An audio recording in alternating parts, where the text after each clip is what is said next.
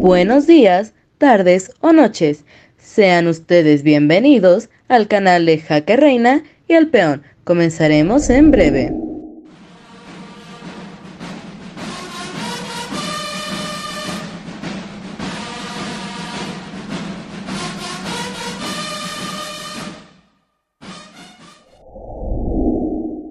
Bueno, pues muchísimas gracias por estar nuevamente con nosotros. Y aquí está la segunda entrega de esta entrevista tan interesante que hicimos con Goelfri Rodríguez, conocido en las FARC como Ramiro Cortés. Ramiro, aquí es importante eh, mencionar, usted se encuentra en, el Cauca, el sur de Cauca, que es una ciudad, es un, es un área por demás peligrosa por demás donde todavía hacen presencia grupos del ELN, donde hacen presencia incluso algunas disidencias de las propias FARC. Ante su trabajo como, como, como, uno, como un embajador para la implementación del PENIS, sé que usted cuenta con un esquema de seguridad de la UNP.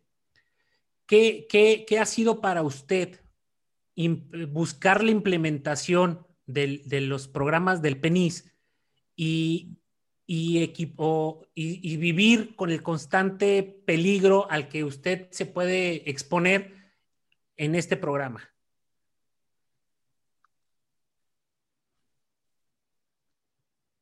Bueno, mi querido Iván, déjeme decirle que el PNIS ha venido en declive hasta el punto que hoy, en este momento, en el Cauca, no estamos haciendo nada por la implementación del PENIS. Nada más que reuniones que hacemos a nivel nacional virtuales, pues tratando de reunir las fuerzas, los, los, aliados posibles para exigirle al gobierno, para, para que por lo menos dé un espacio y demostrarle de que la implementación del, del, del, del programa de sustitución es el mecanismo más es, la mejor manera de luchar contra, contra este flagelo tan, tan difícil que es el, el, del, narcotráfico y el de los cultivos de, de uso ilícito.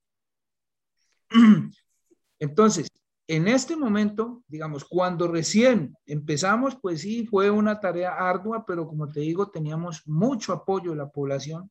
Realmente nosotros fuimos la punta de lanza de la implementación de los acuerdos y la punta de lanza para que el gobierno pudiera, pudiera llegar a territorios donde no había llegado nunca jamás.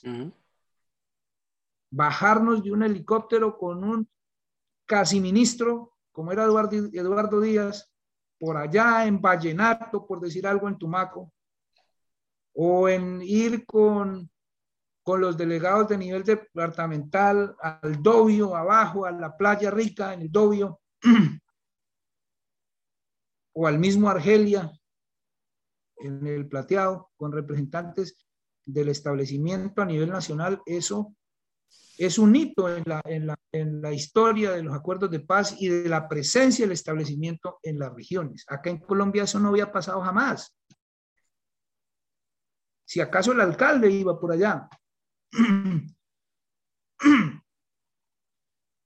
Pero, pues, llegó el momento en que cambió el gobierno y al parecer, pues, o digamos, eh, evidentemente no había la, menor eh, intención de seguir cumpliendo con los acuerdos y comenzaron a quitarle combustible a la implementación del punto 4 pese a que había dado resultados importantísimos. Un resultado que les voy a dar importante que conozca la opinión de su país y, quienes puedan escuchar este podcast. En menos de un año logramos que 100 mil familias firmaran acuerdos individuales con el gobierno nacional para la sustitución de la coca. ¿Qué implicaba y qué implicó? Porque la gente quitó la coca. quitar más de 80 mil hectáreas de coca. Aquí, eh, perdón que lo interrumpa, señor Ramiro, es importante, digo, también para, para, para dar a conocer, el punto 4 habla específicamente de la restitución de plantíos eh, ilícitos, o sea, de coca, por plantíos, digamos, de alimentos, verduras, frutas legales, ¿no? Ese fue uno de los puntos importantes que al final creo que es la base por la cual ustedes em, em, empiezan, ¿no? ¿Cómo vamos a, debilitar y a parar ese problema de la coca? Bueno, pues hagamos una restitución de esos plantíos que creo que sin, ahondar en cuestión este, más adentro, creo que ese punto se podría traer a México, porque aquí, pues usted lo sabe bien, también tenemos un problema muy grave de plantíos eh, de marihuana, ¿no? Entonces, creo que es muy importante ese tema, ¿no? Porque ahí, ahí sí ya se está, se está haciendo todo el cambio desde la base, desde donde surge el principal problema que es la parte de, la coca, ¿no? Y, ahorita con esa cantidad de hectáreas, no, bueno, bueno, pues es, un número muy, muy importante y, se habla también, eh, manifiesta el, el deseo también de cambiar y de cumplir estos acuerdos, ¿no? Sí, Roberto, mira, y es que en uno de los apartes del acuerdo, en el preámbulo, dice que el conflicto tiene origen en la débil presencia institucional.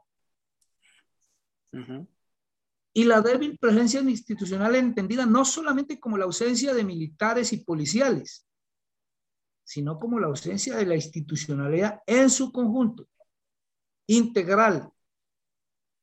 ¿Cierto? Entonces, Mire, el, el, programa PENIS, y es importante, ojalá si tuviera la oportunidad de conocerlo, es que, es que es lo que tú dices, es decirle a la gente, hombre, mire, esto le está haciendo daño al mundo. Y así hablábamos con Eduardo Díaz, y, y era el discurso. Nuestra coca, nuestros cultivos, ustedes no son más que agricultores. Ustedes son agricultores porque ustedes se hicieron y se han hecho y sus ancestros vivieron de la tierra. Y bueno, llegó el momento en que no había otra cosa que hacer porque esto está muy lejos, porque no hay vías. Entonces, pero esta producción le está haciendo mucho daño a la humanidad, está, está generando muchos problemas. Vamos a cambiarla. Entonces, entonces comenzamos. Vea, hay que cambiarlas por esto, por un proyecto así de 8, de 9 millones de pesos a corto plazo, pero eso viene con asistencia técnica, pero además va a tener 1.800.000 pesos para que ponga una huerta eh, casera para que pues provea de ahí sus, sus hortalizas, etcétera. Pero después viene un proyecto de más o menos mm, otros 9 millones de pesos que es un poco a más largo plazo, pero que puede empatarlo con el, con el primero, para que no sea de 9, sino que sea de 18. ¿Cierto? Y así, un poco de, cositas, digamos así, para entendernos un poco de pequeñas, pequeños apoyos, pero muy bien, muy bien puestos, cada uno en su lugar para que eso fuera una cosa grande, ¿cierto? Ahí se, eso tenía que empatar con los TED, necesariamente. O sea, la gente ya tiene su proyecto productivo, pero no tiene carretera, la carretera tiene que ir llegando. ¿Cierto? Pero además tenía que ir llegando porque también había asistencia técnica para, el, para la... la asistencia técnica no era solamente para la producción, era para la producción, para la transformación y para la comercialización. O sea, era todo, es todo, porque el acuerdo está ahí, es todo un, un engranaje de pequeñas y grandes acciones del gobierno y de los campesinos productores que se van constituyendo en todo un, en todo un proceso que, saca a la gente de, los, de, la necesidad o de la, sí, de la, de la necesidad de estar demandando su, su, su, supervivencia de los cultivos de uso ilícito. Entonces, este programa, bueno, habrá que hacer las comunicaciones, pero perfectamente calza en todos los países que como el latinoamericano nuestro, y como es un problema además latinoamericano de, de estos países que, que no hemos podido, digamos, conciliarnos, reconciliarnos para avanzar hacia el mismo objetivo, se puede. Se puede llevarlo no solamente a México, también a, bueno, a, a, Bolivia, a Perú, donde también hay, hay cultivos, ¿cierto? Porque en todos el, el, combustible, digamos, el, el factor que genera que la gente tenga que recurrir a, la ilegalidad es la falta de oportunidades que brinda el Estado. Así es. yo lo, pongo lo, mencionaba hace un rato, ¿no? Que la falta de, de reformas estructurales es lo que principalmente motiva todo esto. Y aquí habría que acotar que los PEDETs que usted ha estado mencionando son los programas de desarrollo de enfoque territorial que ayudan desde un punto de vista estructural a que el campesino evite caer en este tipo de circunstancias. Claro, y, la, y, la, y, ese cambio estructural. mi querido Iván. Exacto, ese cambio estructural es en todas las fases de, la parte de, esos plantíos. ¿A qué voy con esas fases? Pues es desde la parte de la siembra, la cosecha y la comercialización, porque eso también es muy importante. Aquí en México, eh, uno de los grandes problemas que existe en el campo es que la parte de la comercialización, el que es el dueño de la tierra, que al final eh, lleva el mayor riesgo de inversión porque viene una helada, viene un cambio en el, clima y desaparece la, la, siembra y se quedó sin dinero hasta el próximo año. Pero aquí el problema que, surge en México, entre, entre otros, es que el campesino comercializa a lo que nosotros llamamos un intermediario, que es el que castiga el precio de venta del campesino, pero él lo aumenta hacia el cliente final. Y creo que ahí es donde sí se tiene que terminar esa estructura de esa cadena de suministro para proteger al campesino, que él pueda vender a un precio justo, ¿sí? No en base al, mercado, a lo, que, a lo que nosotros como ciudadanos compramos en el, supermercado, ¿no? Y no, no de repente, aquí en México es muy común, va uno en la carretera y ves kilo de naranja 10 pesos y en el supermercado te lo venden por decir 50 pesos, ¿no? Es igual aquí en Colombia. Y mire, a eso tenemos que agregarle otra, otra transformación estructural que hay que hacer. Y es estructural por, estructural, ¿por qué? El caso de Colombia, no es el caso de México, pero Colombia está importando 14 millones de toneladas de alimentos al año. En Colombia tenemos todos los pisos térmicos y ya mi amigo Iván conoce, no sé si Roberto ha tenido la oportunidad que aquí en menos de una hora podemos estar de la calentura del Patía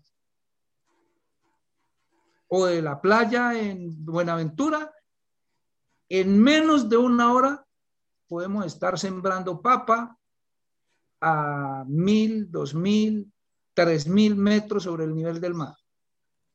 Entonces, esa es otra situación estructural que hay que corregir. Si no hacemos una acento a esa situación, es muy difícil convertir al campo o, transformar a los campesinos en, en, verdaderos empresarios de la producción y que sean ellos quienes alimentan a los, a los centros urbanos grandes que hay en el país y en el mundo, porque en vez de nosotros estar, por ejemplo, Colombia es un país que tiene todas las oportunidades. Aquí en el Patía se produce una calidad de plátano excelente, limón, maíz. Pero muchos de los productos, bueno, aquí en el Patía afortunadamente no, pero sabemos y se sabe que Colombia importa mucho maíz, importa mucho arroz. Entonces, si no se hacen esas, transformaciones estructurales, también va a ser complicado. Claro, es muy similar a lo que pasa en México. Aquí importamos el maíz cuando eh, pues la extensión territorial eh, de México es, es, muy, muy grande. Contamos con casi todos los climas, a excepción del, del, clima tundra, y, hay zonas como muy similares a las de, a las de Colombia. Tuve, tuve el gusto de visitar Colombia en la parte nada más de Bogotá, y le puedo decir que, que es muy similar a la Ciudad de México en ciertos lugares. Eh, pero, pero sí, al final, al final la búsqueda de, de esos cambios de, estructuras tiene que venir de las dos partes y, al, y debe de existir ese respeto en, en, los acuerdos, porque por, muy, por muchos movimientos que existan, por, por mucha violencia que pueda existir, eh, el, el, final es la paz, pero en que las dos partes estén, estén de acuerdo en lo que están firmando y que puedan crecer, ¿no? la cuestión del campo, del campesino, hablando de Latinoamérica, eh, pues siempre se ha, visto muy, muy afectado. Creo que eh, es, es, un sector de la población que no, ha, no, no se les ha podido dar la, la, libertad económica para poder ellos decidir en cuánto, en cuánto pueden vender sus, sus, productos, ¿no? Y eso obviamente después genera problemas de que a lo mejor se dediquen a sembrar otras, otro, otro tipo de, de, cosas que son ilegales y entonces empieza a crecer este problema que son de las drogas, ¿no? Y después se sale de las manos y nos convertimos en, en, en un país con, con unos índices de violencia demasiado altos, ¿no? Yo le quería preguntar. Otra cosa. Además, es que en la lucha contra las drogas hay una política perversa que es evidente. Y es la, lo voy a plantear con una pregunta. ¿Quién provee los insumos para la producción? Pero además, ¿hacia dónde se va gran parte de la producción? Pero además, ¿quién se la lleva? Es que el cuentico ese de que los grandes capos son los que exportan. Bueno, Puede ser que hayan grandes capos, pero entonces, ¿qué es que hace el Comando Sur de los Estados Unidos? ¿Qué es que hace Estados Unidos con siete bases militares en nuestro territorio? Y no me refiero solamente a estar capturando submarinos y estar echando uno que otro colombiano para la Guandoca en Estados Unidos. Bueno, ¿y el lavado de dólares? ¿De dónde salen esos dólares?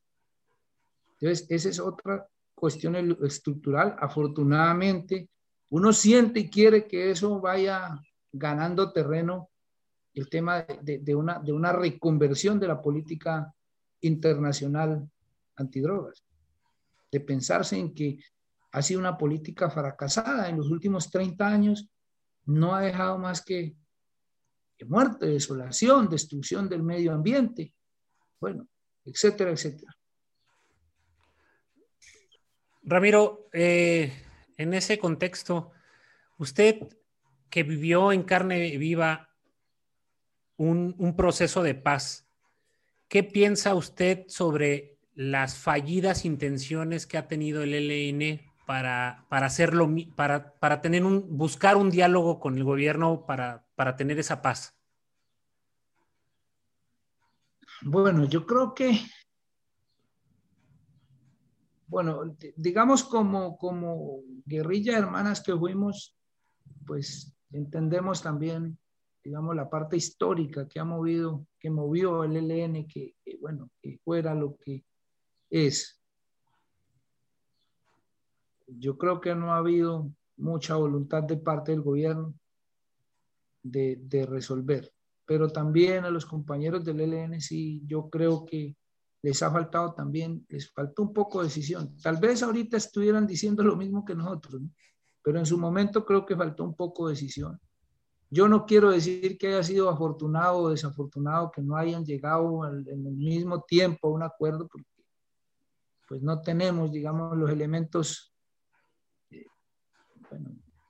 con lo que está pasando con el acuerdo nuestro, pues sería risible, ¿no? decirles que por qué no llegaron, para que estuvieran lo mismo que nosotros.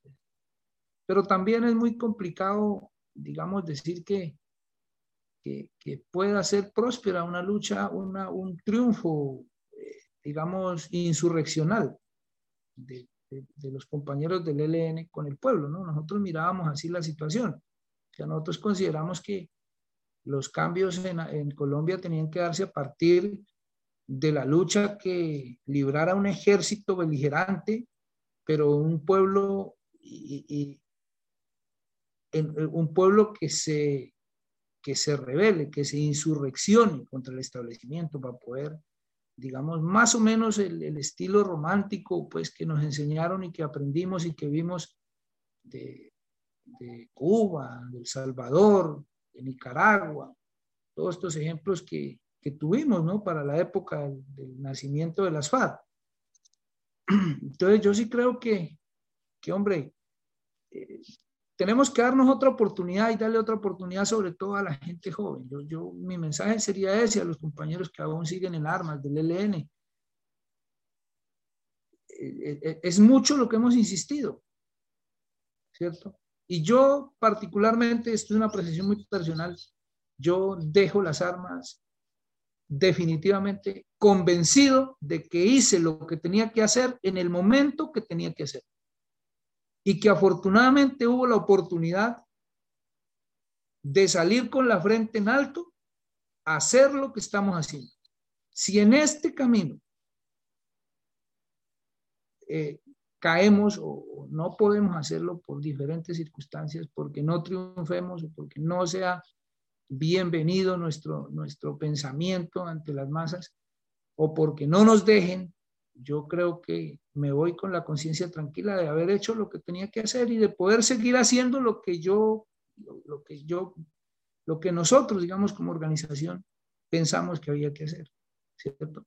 No creo, yo no creo conveniente en que podamos que debamos, eh, por nuestras decisiones, condenar a, una guerra perpetua a nuestro país, ¿cierto? Pese a que, tengo que decirlo con toda certeza, en Colombia hay motivos para levantarse en armas todos los días. Todos los días. Y si, de eso nomás se tratara, ya hubiéramos hecho la revolución y la hubiéramos, la hubiéramos contagiado hasta el norte y hasta la Patagonia pero eso no depende simplemente de tres o cuatro, diez o diez mil que se levanten en armas. Eso también depende de lo subjetivo del colombiano del común, ante todo de la gente joven. Mire lo que está pasando hoy en Colombia. Es también algo sin precedentes, lo que pasó en estos últimos, lo que está pasando en estos últimos dos meses. ¿Cierto? Desafortunadamente, este es un país, este es un, e, esta, esta clase dirigente es tosuda, es insensata y es criminal. O sea, lo que están haciendo con los jóvenes en Cali, en Bogotá, es terrible. Es que aparecen los jóvenes porque manifiestan, aparece una cabeza por allá, un brazo por allá, y nadie dice nada. Nadie dice nada. Pero sí son síntomas de que se está gestando y está germinando una fuerza social muy importante que va a hacer los cambios en Colombia y, lo, digo con, lo, digo con, lo digo con la certeza de que va a ser por la vía democrática. A esta gente no le, no le va a quedar de otra que aceptar que va a haber una mayoría que los va a sacar del poder. Esa es mi esperanza y eso es lo que yo avisoro en, en el mediano plazo en nuestro país. Eh, Ramiro, ¿se siente usted satisfecho con, ese con el proceso en lo que llevamos, desde lo que me tocó conocerlo a usted, estar construyendo sus casas, eh, con las carencias que tenían en el ETCR, la, la, falta de acceso a educación, incluso a servicio médico. De ese tiempo para acá, ¿se siente satisfecho con lo que se ha logrado? Eh, a ver, yo creo, siempre uno tiene como metas, ¿no? Y la satisfacción es o se siente a partir de, de cada meta que uno cumple o de cada meta que uno evalúa. Yo creo que en ese sentido hemos tenido pequeñas satisfacciones cada, en cada momento que vamos logrando cositas, ¿no? Ahorita usted mira, estas casas están distintas, no sé si quieren ver la es, lo que, es lo que le iba a pedir que nos dejara, que, que si nos permitía ver algo del ETCR. Sí, sí, con, toda. Yo no sé si estas cámaras se pueden. Ah, sí. Sí, aquí, aquí podemos ver. entre otras, este año fue muy, muy pródigo en, en aguas. Y llovió bastante, ha llovido bastante. Aquí tenemos plátano que ha sembrado la gente. Ahí están los carros de la, de, la, de los esquemas de, de seguridad. Por aquí tenemos la casa del abuelo. No sé si se acuerda usted del abuelo. Sí, sí, claro, el abuelo. Sí, este es un caserío, tiene 24 viviendas ya construidas, las que construimos que usted conoció que fueron estas, prefabricadas, pero la gente ya las tiene enchapaditas por dentro. Hay muchas flores porque está, está cambiadísimo. Creo, sí, claro. de lo que... Sí. Eso, quiero mostrarle un poquito, bueno, hasta ahí el caserío, ¿no? Son 32 casas, así están la mayoría. Quiero mostrarle un poquito de los cultivos de, el cultivo de, ah, este es un plátano muy hermoso, mire que sembraron unas mujeres acá y ya casi van a, florecer. Eh, esta es la vivienda mía aquí donde salí hace ratico.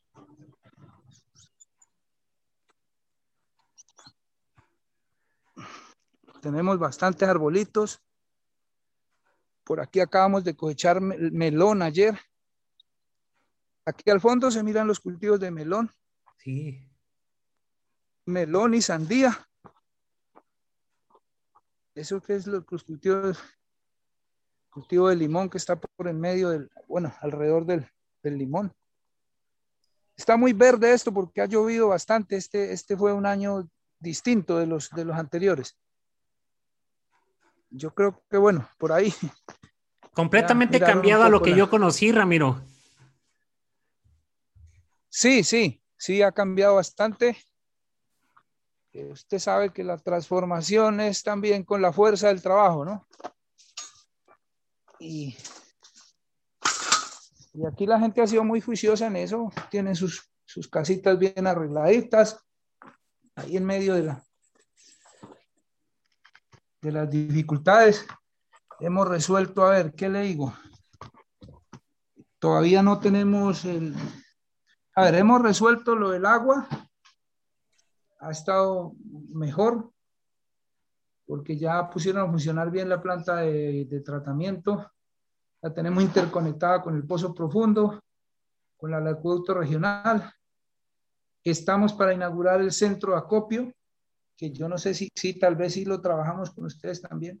Sí. del proyecto de PBF, ese lo vamos a inaugurar el 16 de julio. Ya tenemos comprada la máquina para la clasificación eh, del limón.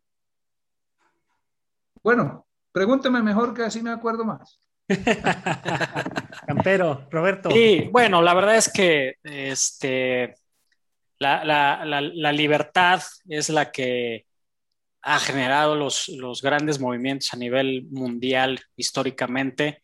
El ser humano es, es es por razones naturales, es, una, es, un ente que debe de ser libre eh, y, qué bueno que a pesar de toda la, situación eh, que en algún momento fue difícil en, Colombia con respecto a los enfrentamientos que, tuvieron las FARC y el mismo gobierno, eh, pues se haya logrado ese proceso de paz, que ambas partes, como usted bien lo dijo, el objetivo los dos querían la paz, nada más era el estructurarla como la queremos y, que se sigan cumpliendo los, los, los, objetivos, los temas, los puntos de, cada, cada, uno de los puntos de los, del acuerdo. Eh, es, muy interesante la, plática, eh, más que nada porque en, México eh, no existe un movimiento como tal del tamaño de lo que fue la, la, FARC en su momento.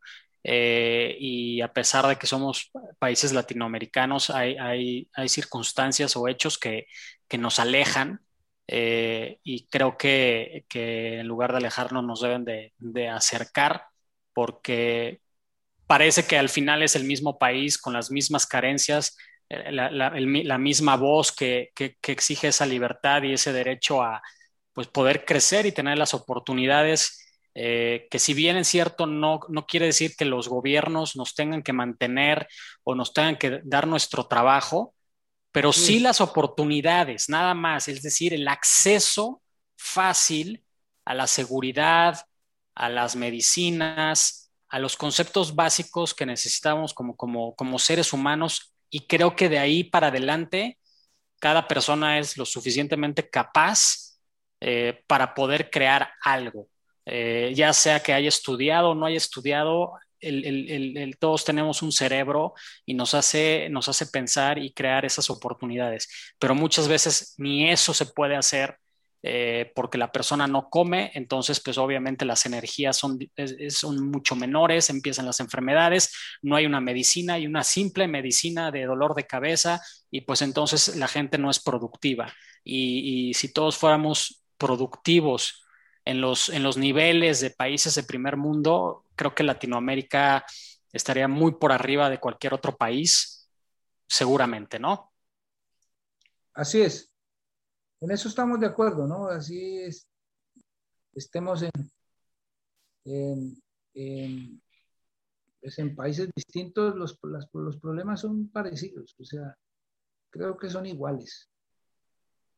Y bueno, en el caso de los acuerdos de paz, lo que hay que es exigir que se empiecen a cumplir, no que se sigan cumpliendo, sino que se empiecen a cumplir. Es que no se han empezado a cumplir. Ya llevamos cuatro años de implementación y no se ha hecho nada por la reforma rural integral. El PENIS, que es el punto 4, que es el tema de las drogas, se paralizó. Mm, en el tema de reincorporación tenemos altísimo déficit de proyectos productivos. Eh, la reforma política está en veremos. Tenemos más de 200, casi 280 eh, combatientes de la paz ahora asesinados.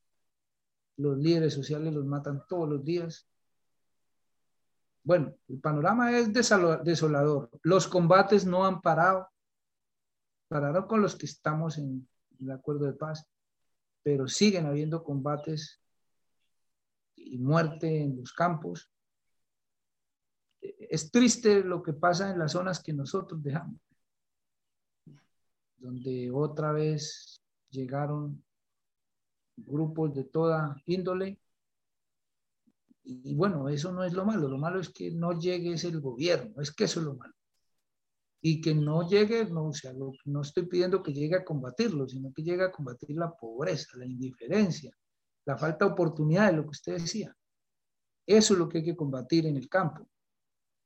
Entonces, en eso sí estamos bueno, estamos crudos, digamos, pero tenemos un buen acuerdo y creo que poco a poco iremos logrando que, gran parte de la, como le decía hace rato, gran parte del pueblo colombiano opte por una dirigencia distinta, que piense más en la gente.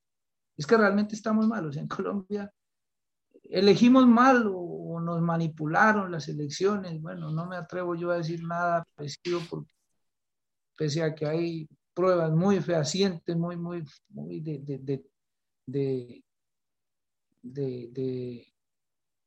bueno, de fraude en las elecciones anteriores. Yo no soy de Petro, tampoco lo aclaro. Nosotros tenemos, digamos, tenemos que apoyar un sector mm, independiente y, progresista, desde luego, ¿no? Y que, bueno, un sector que, que, quiera implementar los acuerdos de paz, ante todo. En eso sí estamos. Pero es que tenemos un gobierno terrible, un gobierno que niega los acuerdos, que considera que es un acuerdo para la impunidad, ¿cierto?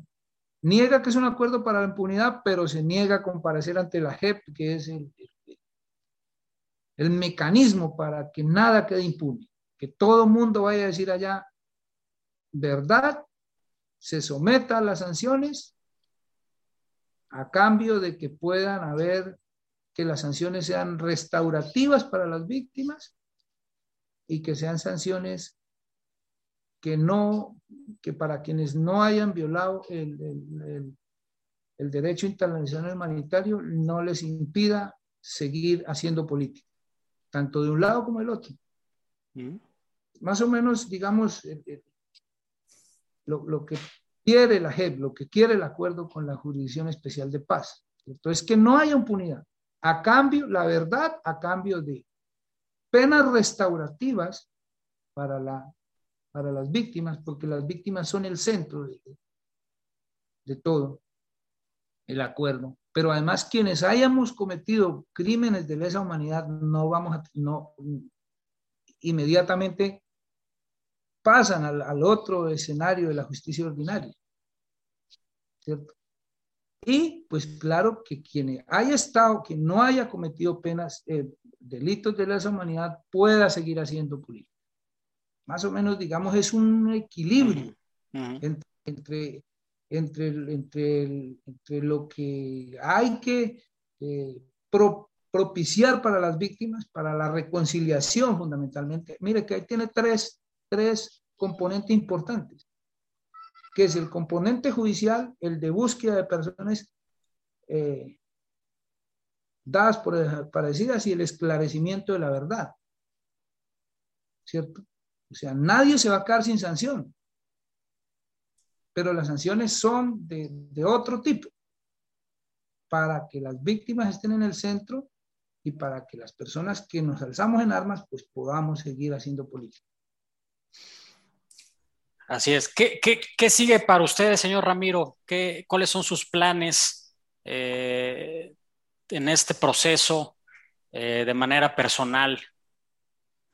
Bueno, he estado, he estado, nos ofrecieron unas becas de la, de la SAP, de la Escuela Superior de Administración Pública, que es como una universidad mm, una universidad que se dedica a eso, la administración pública y es estatal. Estoy aspirando a una de ellas. Anteayer me llamó el, el enlace de la ARN y me dice que de, de, de, para Popayán, para las cuatro becas que hay en Popayán, se postularon seis compañeros. Entonces, y, y hay cuatro. Entonces no se sabe si voy a quedar por fuera. Estamos viendo a ver cómo, cómo accedemos a uno para estudiar administración pública. Y eh, eso en lo, inmediato, en lo inmediato también estoy eh, hablando con la gente para, de aquí del Patía para ver si en el periodo que viene me lanzo o me postulo mi nombre, no me lanzo, propongo mi nombre a la gente para que me apoyen para ser concejal del municipio. Eso, eso en, lo, en lo puntual, digamos. El resto, pues seguir atornillando a todo el mundo para que cumpla los acuerdos en la medida de las posibilidades, ¿no? Pues conversando, discutiendo esos temas. Socializar. Ajá. Y también socializando para que la gente se apersone los acuerdos. Mire que eso es importante y es que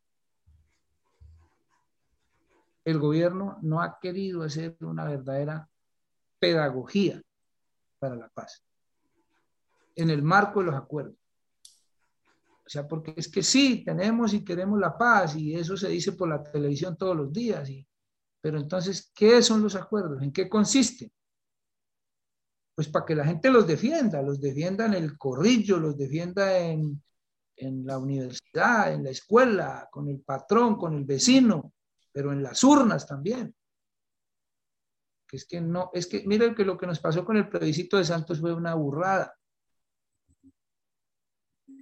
es que prácticamente la pregunta fue esa. ¿Cierto? ¿Ustedes quieren o no la paz? ¿Sí o no? Y la gente votó no. ¿Por qué? Porque el gobierno se quedó cruzado de brazos, mientras que quien no quería la paz dijo que era impunidad, que era paz con impunidad, que era un poco de plata para las FARC, que le iban, la, oposición a la paz se inventó toda cantidad de mentiras. Por ejemplo, les dijo a los profesores que iban a rebajar la nómina de profesores porque iban a darle de ese sueldo a las FARC. Así, así, o sea, unas, unas, unas mentiras absurdas, totalmente absurdas. Y lo mismo le dijeron a los médicos, a los empleados públicos les dijeron, a los policías y a los militares, no votan en Colombia desde luego, pero vota a su mamá, a su papá, a sus hermanos.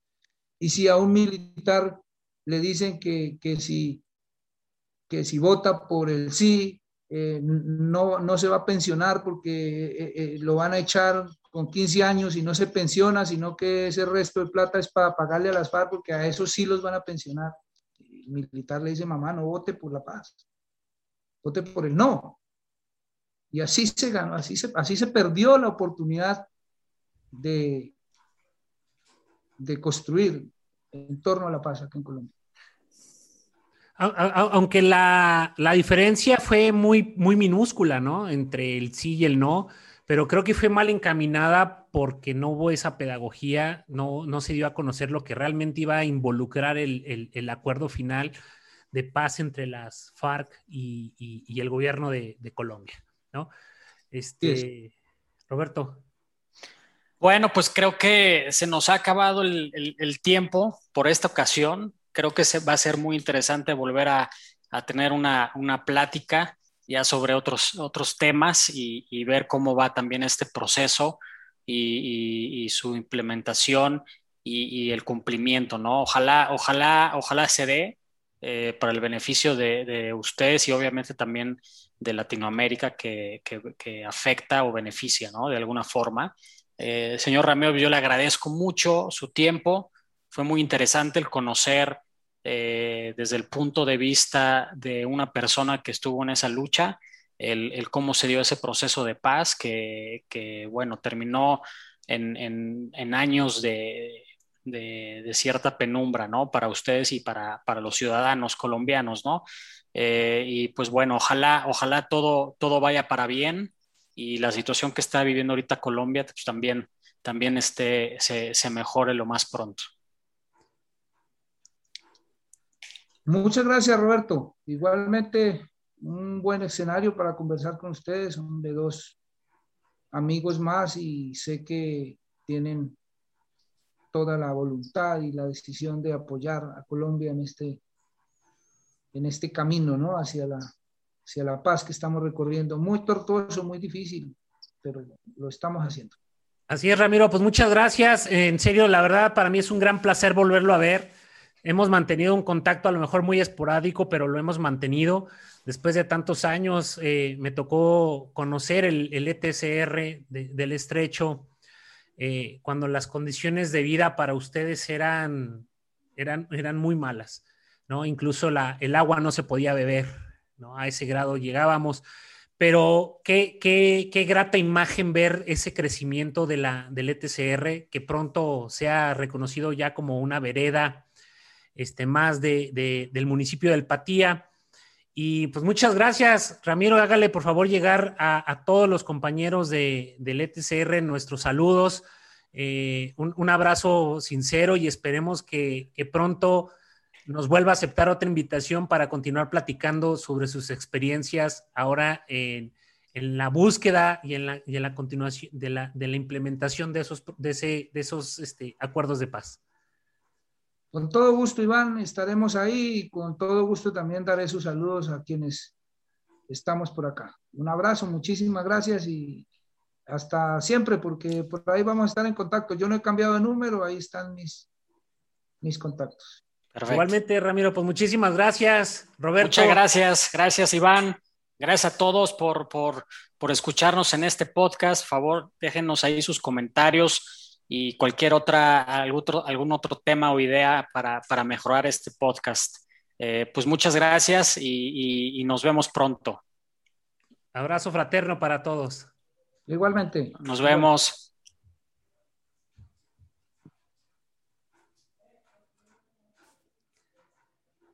Y pues rompan filas. Filas. Nos vemos, muchas gracias.